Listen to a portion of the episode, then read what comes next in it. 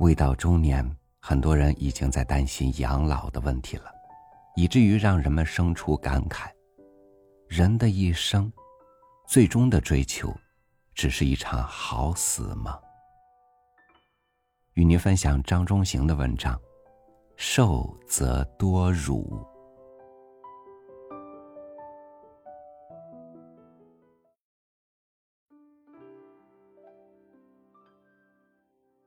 这句话出于庄子，多年前看到，想到人生，不免有些感慨。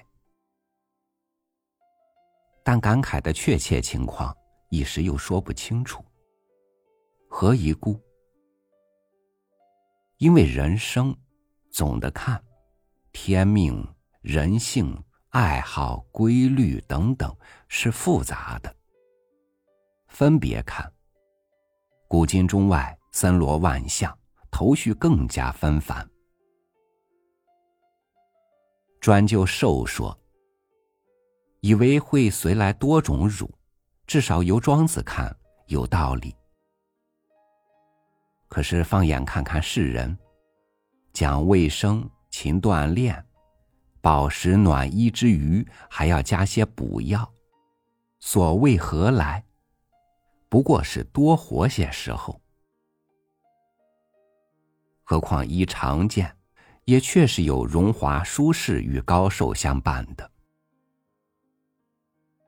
但也是一常见，尤其红粉佳人最怕天增岁月老之将至。这是一笔糊涂账。由来由不同的角度看，或由不同的人看，甚至同一个人而由不同的时间看，这不同就给受则多辱的看法留有余地，或者说，由某时以及某个角度看，情况也可能正是这样。我老了，有时想到这句古话。原来轻飘飘的感慨，就变为至实而沉重。就算作只是心情的一个方面吧。既然有此一面，就无妨说说。由话的出处说起，《孟子·天地篇》说：“尧关乎华。”华丰人曰：“昔圣人，请助圣人，使圣人寿。”尧曰：“辞。”使圣人富。尧曰：“辞。”使圣人多男子。尧曰：“辞。”丰人曰。受富多男子，人之所欲也。汝独不欲，何耶？尧曰：多男子则多惧，富则多事，寿则多辱。是三者，非所以养德也，故辞。单说这寿则多辱。程玄英书有解释，是寿命延长则宜困辱，视辱为困辱。以生疏的通例，是程玄英认为，原话的辱也包括困。如果他的理解不错，我们就可以说，尧用的是辱的广义，除了自己需负道德责任的失误之外。还包括受外力的限制，不能腾达，不能如意一类事。范围这样扩大的好处，一是其小焉者，受则多，就可以得到较多方面的支持；二是其大焉者，才可以借用孟老夫子的话说：“与我心有戚戚焉。”径直说，是因为命寿延长，自己觉得不顺心；旁人看着不赏识，甚至不光彩的事，就本来可以无而成为有，或本来可以少而成为多。这是伴随受而来的辱，也许无法避免吧。命也，所以就不能不感慨。感慨属于心，不好说；命表现为事，可以说说。事太多，只得大题小做，用以管窥豹法，并先泛说，然后反求诸己，说一些感触最深的。泛说。用窥豹法是窥世人，显然，因受而来的辱就会无限之多。幸而亏之后还有一般，即容许用少量的事以概括其理。这事想只举三种，其一是佛门所说四苦之一的老。人人皆知，老除年岁以外，会带来一切可意事物的下降，最明显的是活动能力的下降。如当年力能杠顶，变为至多仅能腹肌；当年走南闯北，变为至多扶杖到门外转转。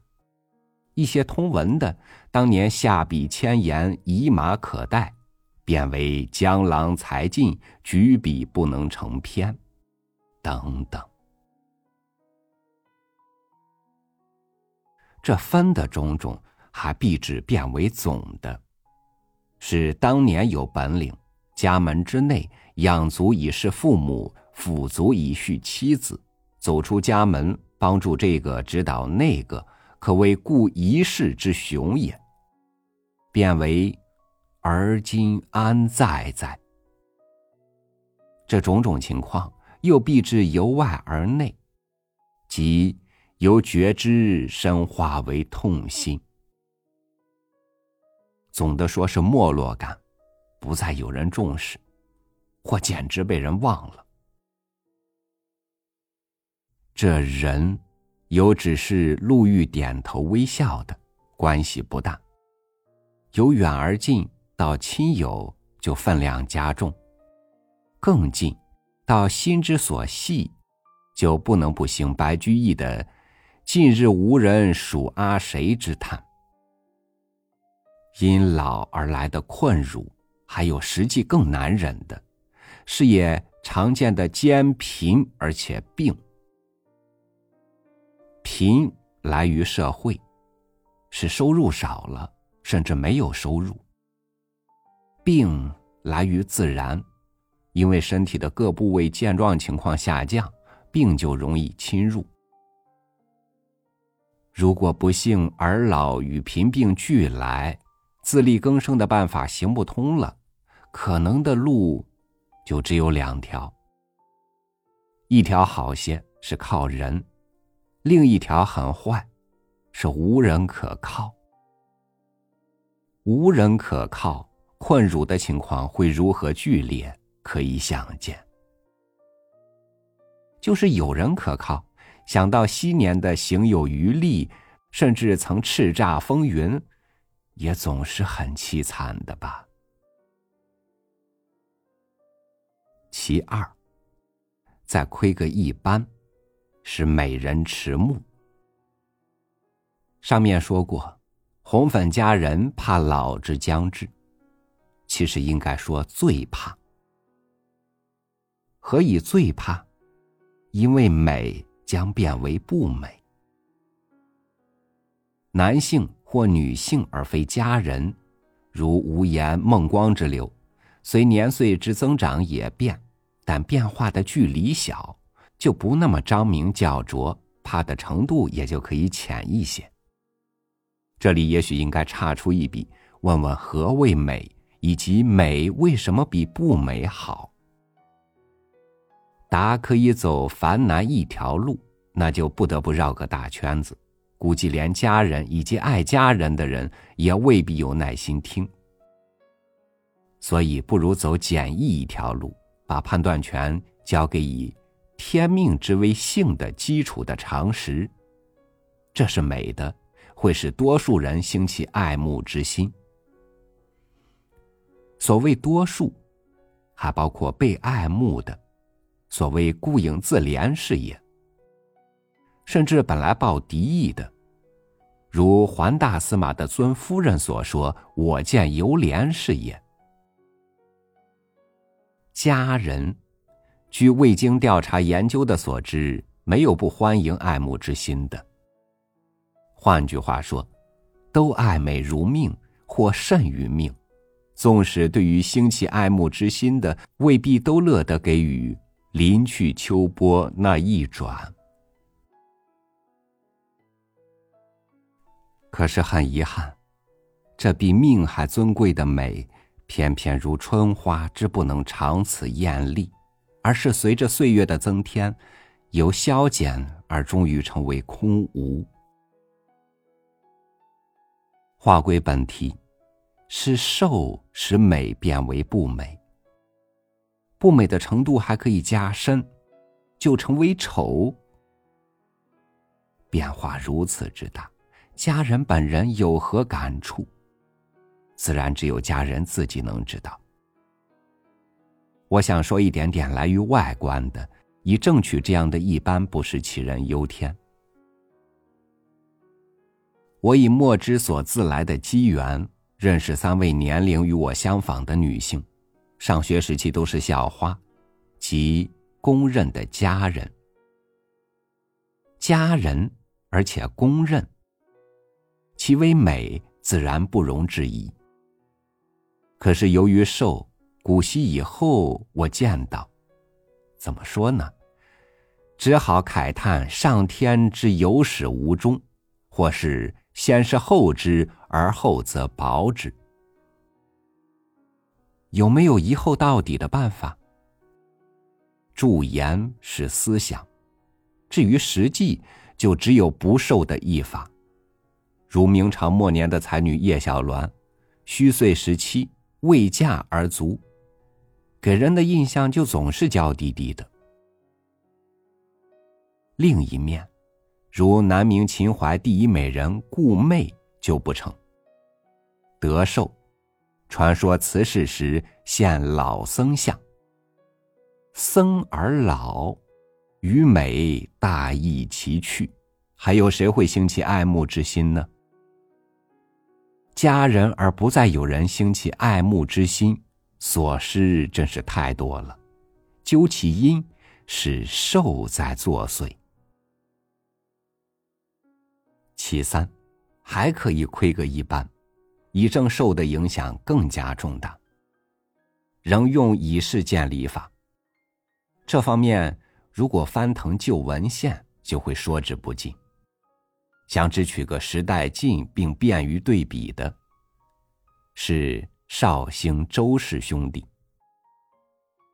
二弟瘦而长，兄不瘦。先说瘦的二弟。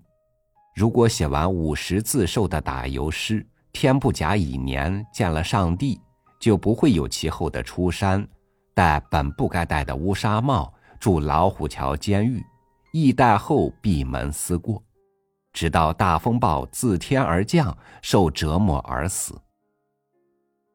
不寿的长兄呢？如果也寿，且不说八年的兵荒马乱，一代之后会如何呢？那支笔，仍写自由谈吗？还是学尹吉甫应时作颂呢？总之，会有些问题，我们想不明白。而不受，则一切问题都灰飞烟灭，剩下的只是功成名就。这样说，尤其在这类大关节上，受则多辱的看法就更值得深思了。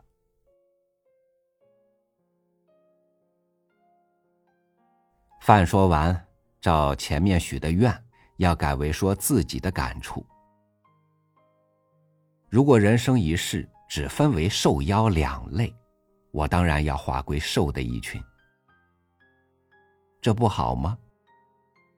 我是常人，虽然拿起哲学书本也曾想入非非，可是由禅堂而走入食堂，就不能不恢复常态。就是说，同常人一样，仍然觉得活着比死好，蛋糕比窝窝头容易下咽。但这只是生活的一页。人生是复杂的，一面之外还有其他方面，这其他方面之中，就有个不小的户头，是因受而有的一些困辱。只说常在心头动荡的，一种是由他人的怜悯而来的失落感。比如约一年以前，我的办公桌连升三级，由一楼迁到四楼，每天要上下若干次，路上遇见的人几乎都比我年轻，并都有惜老怜贫的善念，常常要说这样一句：“慢点别摔倒。”我口说不要紧，心里感谢，紧跟着感谢之情来的就是失落的凄凉。失落什么？健康、能力，甚至青春，什么都有。但想想这是定命，又有什么办法？另一种是记忆力的减退。这有时使我很难过，只举两类事为例。一类是找书，我存书不算多，大革命中毁了一半，所余更是有限。可是已经有几次，找某种书，以为必在某处，却找不到，结果只能望书处而兴叹。另一类是记人，有很多次，见到不很生的人，人家近前。热情寒暄，我却叫不出人家的大名。问，装作记得，不免于左右为难。再说一种，是思辨力的减退。有些问题，昔日拿起笔可以说清楚，现在像是不那么轻易了。有时甚至发现前后不能照应。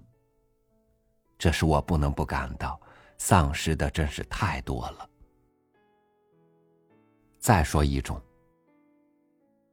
最后还可以说一种，是情义的没有归宿。用道家的眼看，我天机浅，又责求不慎，走了与不时不知顺地之则相反的路，因而清楚的感到有人生问题，也就禁不住思索人生问题。都想了什么？有何觉知？一言难尽。只说与这里有关的，是心作逍遥之游，可以趋向情灭的禅境，也可以趋向情生的诗境。凭理智认为趋向禅境是上策，可是情意更有大利，所以实际总是经常趋向诗境。可惜受与失境是常常难于协调的。比如诗境中有微笑的温存，表现为相减，为履迹，为波浊声；由于受，则会变为去者日已疏。还能剩下什么呢？恐怕只能是今与不来的孤寂之境之感吧。以上几种都是随手而来的困辱，有什么办法能消除吗？理想的妙法是佛典的《金刚经》所说：“应无所住而生其心。”但是可惜，这又是禅境，刚说过是易知而难行的。于是剩下的就只有道家的一条路，曰。知其不可奈何而安之若命，但围绕着安，也还有些问题。一方面，能安并不容易；另一方面，比如勉为其难，似有所获，这胜利怕也是阿 Q 式的吧？事实总是比想象更难对付。所以有时想到“受则多辱”这句话，就不禁联想到孔子说的“为天命”。天道远，可是不可抗。除慨叹以外，还能怎么样呢？